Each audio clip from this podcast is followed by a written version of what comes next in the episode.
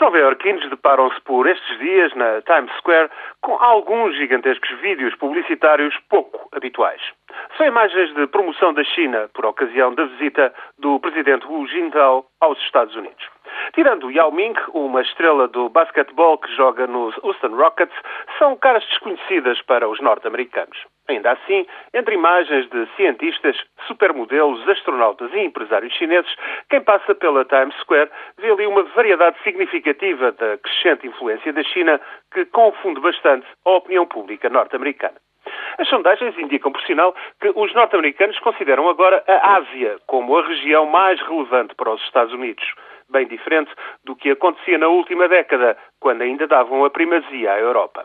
Significativamente, a maior parte dos inquiridos afirma que a China é a economia mundial liderante à frente dos Estados Unidos, o que é uma mera ilusão, ainda que reconheçam corretamente a superioridade militar norte-americana. Depois, a China é vista como o maior perigo para os Estados Unidos, mas sobretudo devido à sua capacidade económica.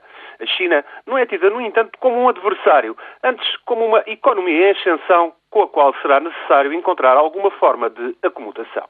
Estas contradições na imagem que os norte-americanos têm da China influenciam muito a política de Washington, mas os círculos dirigentes norte-americanos cultivam uma ideia menos benigna do seu principal credor, parceiro económico essencial e rival.